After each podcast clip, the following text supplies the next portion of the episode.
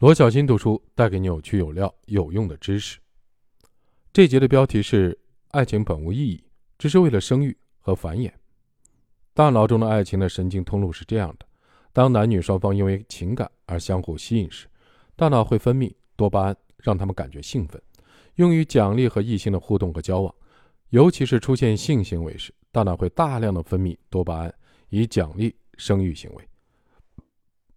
但是，多巴胺是一种控制神经细胞活性的化学物质，如果在大脑中一直存在，会让神经细胞过度的兴奋。如果不能及时的清除，人会过度冲动，这很危险。所以，大脑进化出了一种及时消解多巴胺的机制。只有多巴胺参与了两性关系，只会是一夜情。然而，人如果要生存、要繁衍、要养育后代，就必须长期的维系两个人的关系。所以，人类的大脑又进化出。另外一种机制，这种机制既能调节多巴胺，又让人不至于过于癫狂兴奋，还能通过催产素维持人与人之间长久的亲密关系。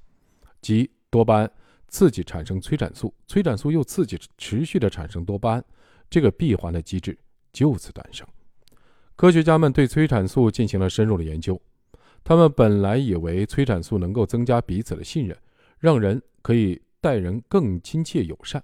但不幸的是，催产素除了能够调控多巴胺的分泌，还有一个重要的功能是界定社会意义上的自己人。如果对方被界定为敌人或者与自己无关的他人，催产素不但不会让人亲切友善地对待对方，反而会让人表现出更多的恶意和恐惧，使人的攻击性更强，合作性更差。随着对催产素的研究越来越深入，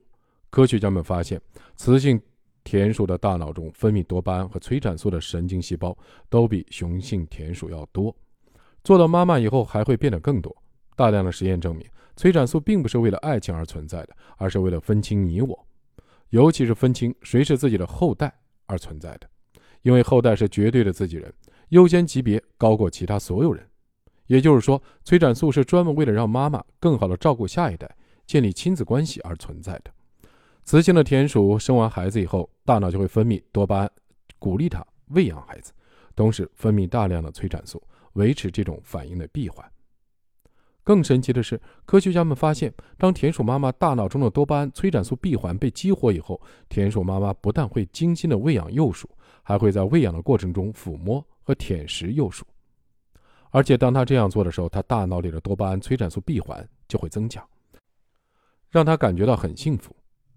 与此同时，幼鼠的大脑则被田鼠妈妈的行为激活了，各种基因开关相继打开，大脑持续稳定的生长发育，而且更加健康。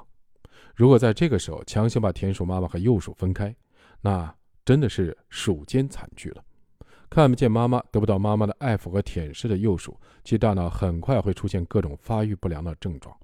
这个时候，如果科学家用毛巾人为的制造抚摸，幼鼠的情绪。可能会好一些，但远不如跟妈妈在一起的时候情况好。到这里，可能你要面对一个很残酷的现实：爱情本来就不是为了两个人长相厮守、幸福美满而存在的。爱情最重要的功能是让异性的双方彼此吸引，并在吸引的基础上产生性行为，把彼此的基因传递下去。而伴侣之间的亲密关系也只是为了共同照顾后代而存在的。对雄性来说，他们的使命本来就只是将更多携带自己基因的廉价的精子广泛的散播出去，而不是为了同一一个伴侣长相厮守。